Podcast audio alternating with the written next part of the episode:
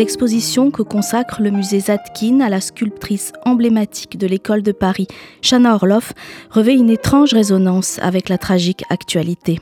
Née en Ukraine à la fin du 19e siècle, la famille de Shana Orloff, composée de neuf enfants, émigre en Palestine, alors ottomane, pour échapper au pogrom de 1905. Dotée de talents artistiques précoces, Shana quitte sa famille pour rejoindre Paris où elle suit des cours de sculpture à l'Académie russe de Montparnasse.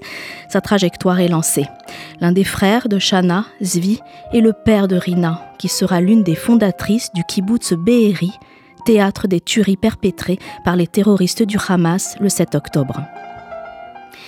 C'est la première exposition monographique consacrée à Shana Orloff que propose le musée Zadkine depuis 1971. Et ce lieu fait largement écho à son œuvre. Si Zadkine a côtoyé Shana et sont tous deux d'origine juive, ils décèdent à un an d'intervalle l'un de l'autre, Orloff en 1967 et Zadkine en 1968. Dès son arrivée en France, la fièvre créatrice s'empare de Shana Orloff.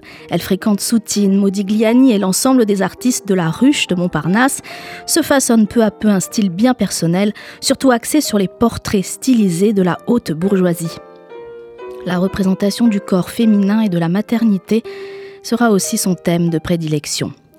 Si l'œuvre de Shana Orloff est largement documentée et représentée à la fois dans les collections françaises et internationales, elle reste bien méconnue aujourd'hui parmi les grands artistes de l'école dite de Paris. L'exposition comble cette lacune.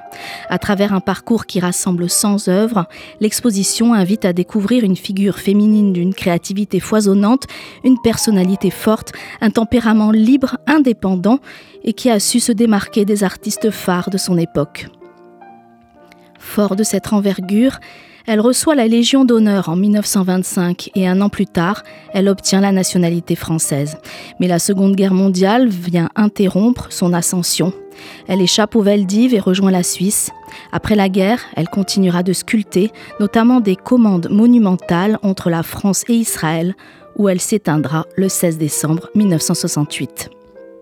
Découvrez Shana Orloff au musée Zadkine dans le 6e arrondissement de Paris.